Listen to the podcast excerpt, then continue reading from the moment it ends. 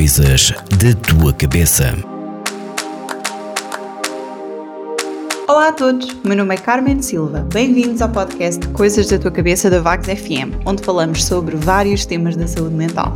Hoje vamos abordar um tema que pode ser familiar para vocês ou talvez não. Vamos falar sobre o mindfulness.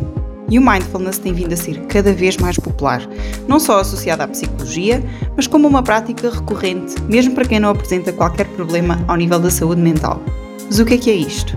Define-se como a capacidade humana universal e básica que consiste na possibilidade de se tornar consciente dos conteúdos da mente, momento a momento. Mas isto tem muito que se lhe diga, e para já, vamos falar um pouco sobre os seus benefícios. A investigação sobre o mindfulness e o seu impacto na intervenção psicológica tem demonstrado diversos benefícios, nomeadamente na redução da ruminação, que é um padrão de pensamentos persistentes, muitas vezes aqueles pensamentos que ficam na nossa mente durante muito tempo e é muito difícil nós desprendermos deles. Também se verifica uma melhoria na memória de trabalho, que é aquela memória que utilizamos para memorizar o número de telefone, por exemplo. Verifica-se um aumento na capacidade de concentração também diminuição na reatividade emocional, ou seja, diminui as nossas reações mais explosivas e imediatas. Nota-se uma maior flexibilidade cognitiva, ou seja, a capacidade que nós temos de pensar de outras formas e até perspectivas. Também se verifica uma satisfação nos relacionamentos interpessoais, nas amizades, no namoro ou no casamento e mesmo nas relações profissionais.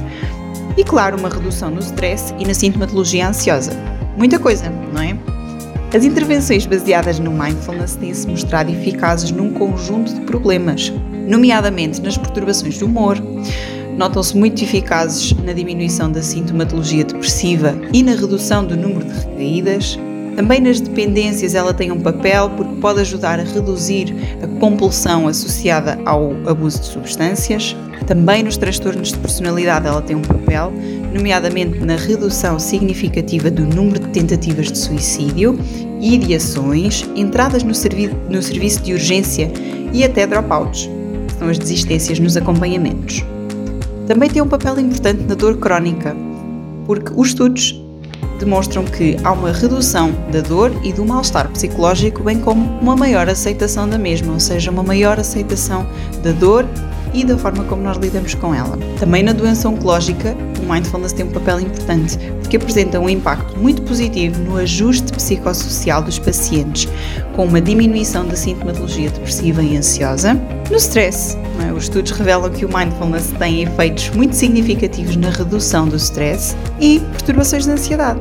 Os pacientes com transtorno de ansiedade generalizado apresentam uma redução significativa da sintomatologia, tanto ansiosa como depressiva, onde não só se verificou uma redução de sintomatologia, como menor reatividade ao stress. Então, o mindfulness está cheio de benefícios e cheio de aplicações, não é?